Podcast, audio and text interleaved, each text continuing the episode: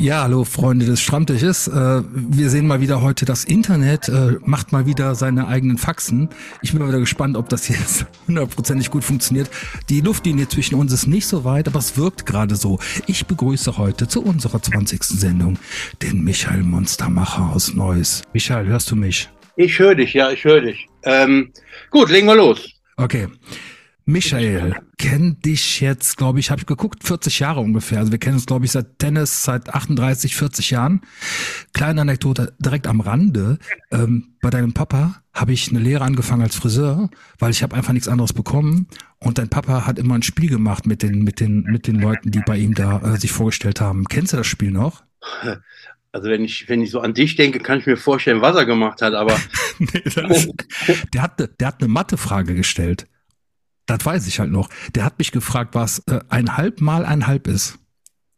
Ein halb mal ein halb. Ja, und, das, und, da, und da, da, da, zu, und da hat er zu mir gesagt, äh, boah, ein halb mal ein halb, hat er gesagt, äh, das stellt er immer. Und ich so, keine Ahnung, ich so eins.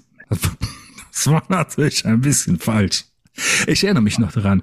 Michael, du Friseur gemacht, dann hast du Make-up-Artist gemacht und dann bist du sehr in den Artist-Bereich gegangen, in die Gesichtsgestaltung, in die Modellierung, in Airbrushen, in Monstergesichter. Erzähl mal ein bisschen was, was du so machst. Ja, ganz kurzer Werdegang. Ähm, vor knapp 60 Jahren bin ich geboren worden und äh, Schule, etc. Dann irgendwann habe ich angefangen mit der Friseurlehre. Ja, dann nach der Friseurlehre war mein Traum immer Maskenbildner zu sein. Nachdem ich dann gesagt habe, okay, ich äh, muss in den sauren Apfel beißen, meine Friseurmeisterprüfung zu machen, damit ich erstmal äh, in die Stapfen derer Großen treten kann, in der Maske arbeiten zu können. Dann habe ich die Meisterprüfung gemacht. Ja, und von da, von da an ging alles. Zap, zap, Knall auf Fall. Dann nebenbei Maskenbildnerausbildung, nebenbei Maske, Airbrush-Ausbildung, nebenbei habe ich dann Visagisten ausgebildet, beziehungsweise mich erstmal selber gebildet, dann wieder Visagisten ausgebildet, dann Dozent bei der Handwerkskammer,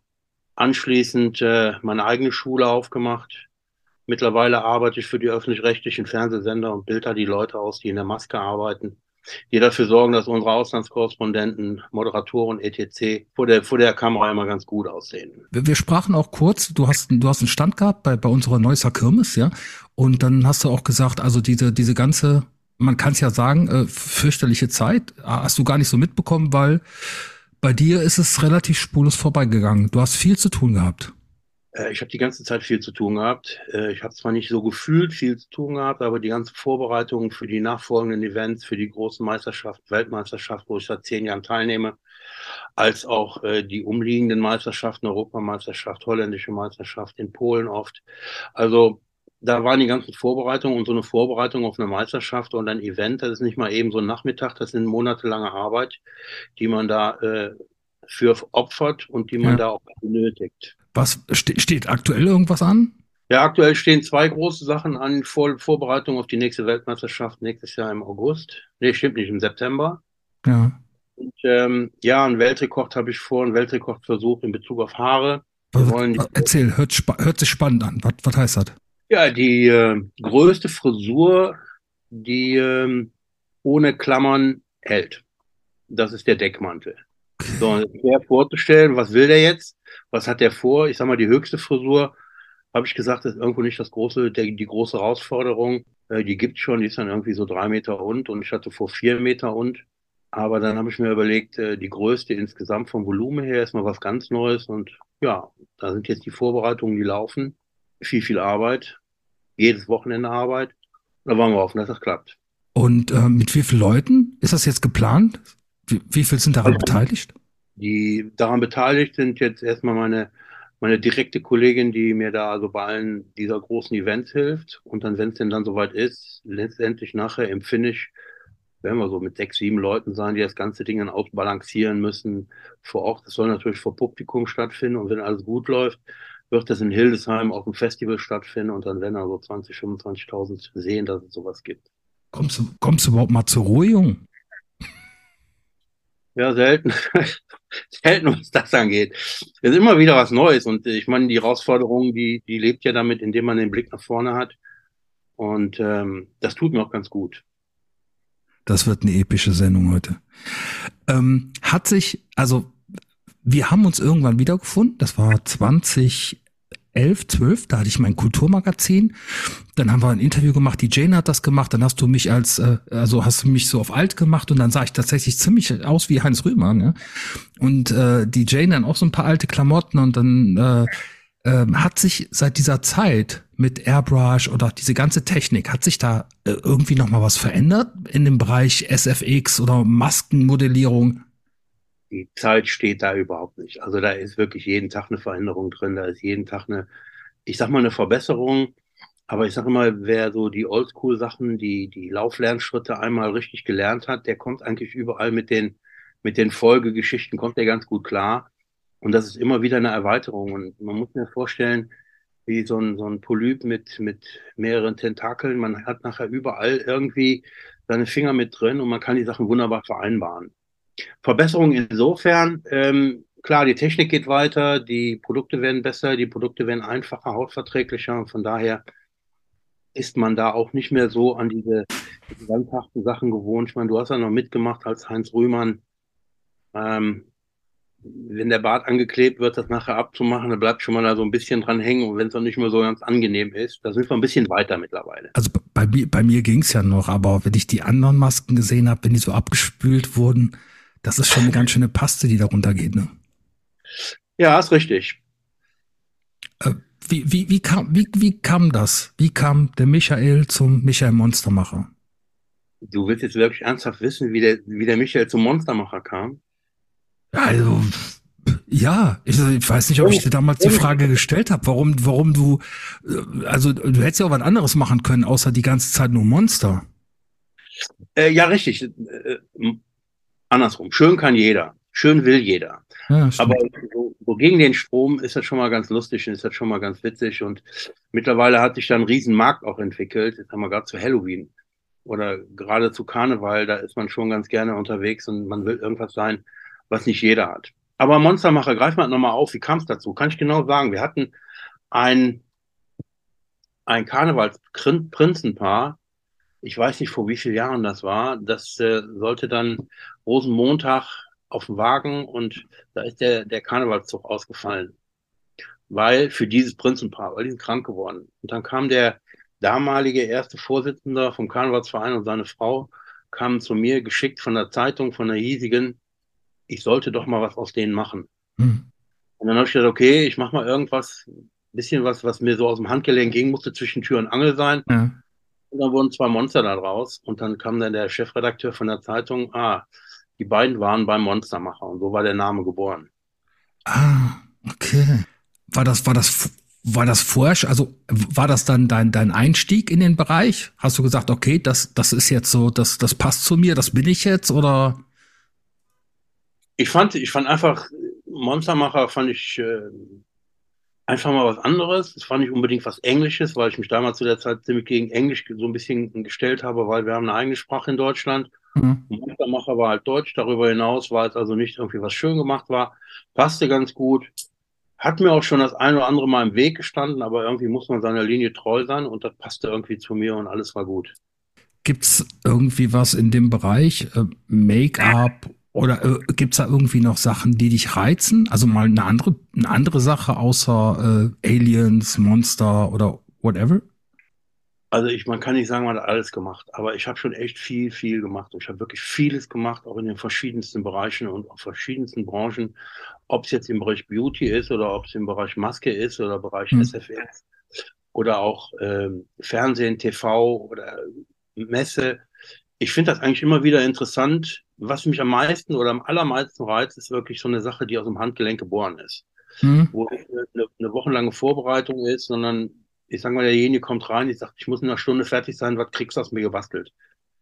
Und das ist eigentlich immer das, was wirklich Spaß macht. Dann weiß man, derjenige macht mit oder diejenige macht mit und die leben das auch und dann passt das. Und das ist eigentlich das Schönste, was es gibt überhaupt für jemand, der sowas macht, dass natürlich derjenige, mit dem man gearbeitet hat, das auch verkörpert, was man gemacht hat ähm, ist es, äh, sag mal, wenn du jetzt so ewig lang an irgendwas rummachst, also Maske oder Frisur oder so, ist da ein bisschen, fällt es dir schwer zu sagen, so, dass jetzt gleich ist es kaputt? Es ist ja immer nur für einen Moment, das, was du machst. Nee, das ist, das fällt mir eigentlich gar nicht schwer. Ich, äh, ich, ich arbeite wirklich auf den Moment, ich bin mal, ich übertreibe mal, ich arbeite auf den Moment hin, wo ich sage, okay, die Minute steht das zu 100 Prozent und das ist das Größte, was ich in dem Moment erreichen kann.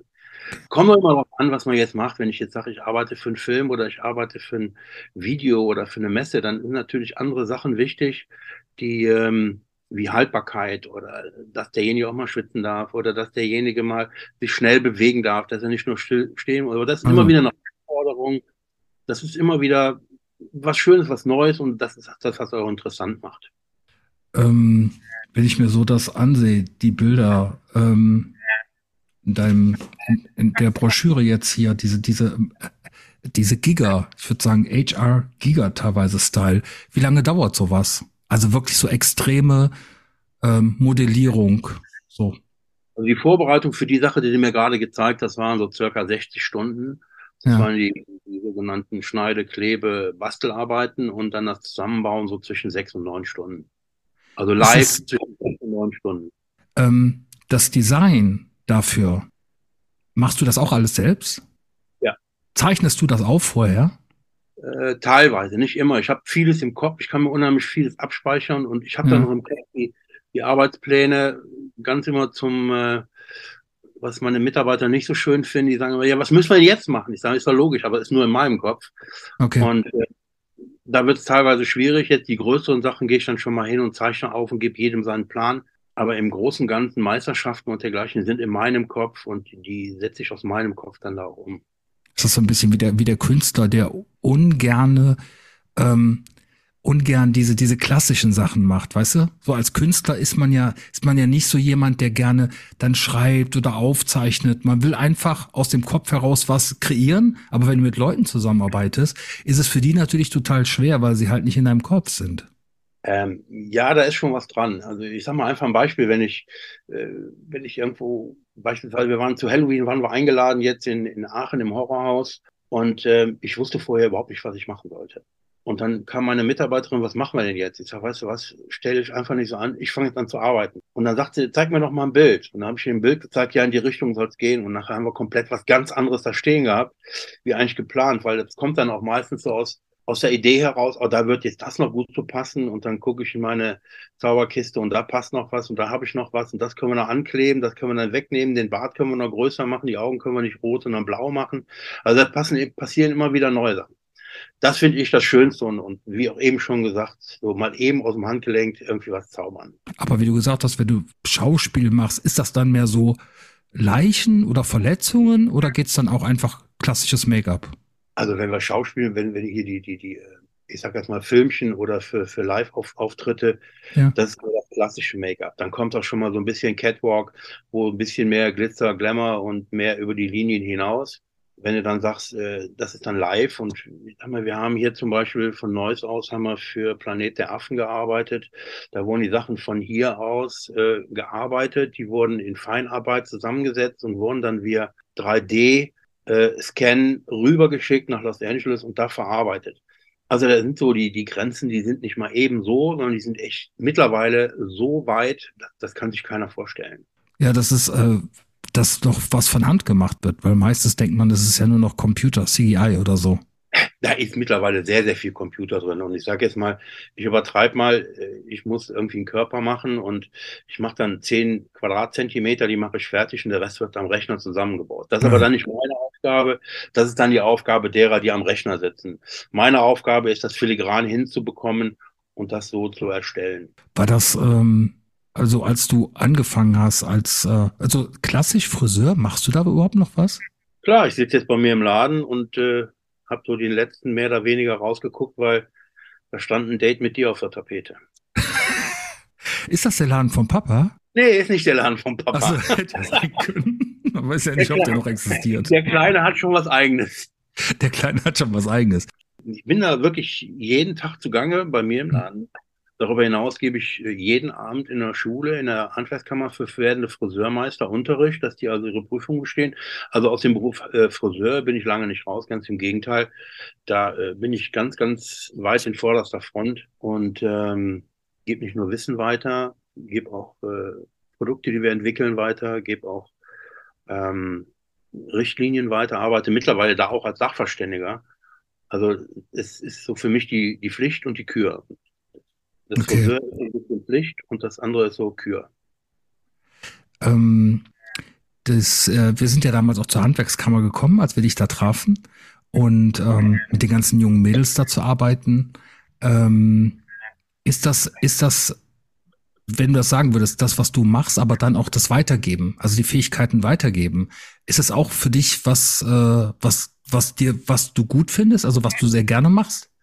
Ja, das gebe ich mittlerweile sehr, sehr gerne weiter, weil ähm, ich sage jetzt mal, ich habe die, die, die Sturm- und Drangzeit, wo du überall der Erste sein musst, die ist so ein bisschen vorbei, aber mich reizt das unheimlich, äh, jemanden wachsen zu sehen. Wenn ich mit jemandem da zusammenarbeite und der signalisiert mir durch sein Handling und durch seine Arbeit und durch sein, sein Auftreten, seine Wissbegier, dass er da Spaß und Bock drauf hat, dann kann er von mir wirklich alles haben. Ja, entwickeln. Ich, ich sag jetzt mal, wer bei mir in meiner, auf meinen Internetseiten äh, sich mich so ein bisschen verfolgt, der sieht auch ähm, unter dem äh, unter dem Begriff äh, Weiterbildung und Talentförderung, äh, da sind schon die einen oder anderen, die dann über die deutschen Meister und hinaus weiter im Haare und Make-up ähm, sich schon gezeigt haben und was auch da wieder immer wieder schön ist, dass man dann im Nachhinein von den Leuten hört. Ich habe mittlerweile wirklich in ganz Deutschland meine Leute da verteilt und wenn wir irgendwie einen großen Auftrag haben, dann ziehen wir die zusammen und da wird auch zusammengearbeitet. Das, das ist einfach das ist total schön. Äh, bist du ein Workaholic? Kannst du ohne, kannst, kannst du ohne Arbeit leben oder brennt das immer bei dir? Äh, ich sage immer, ja, ich kann das, aber wenn ich irgendwie was anderes mache, dann fällt mir immer wieder was Neues ein. Das Hirn, die Synapsen hauen immer wieder rein und dann die Idee und die Idee.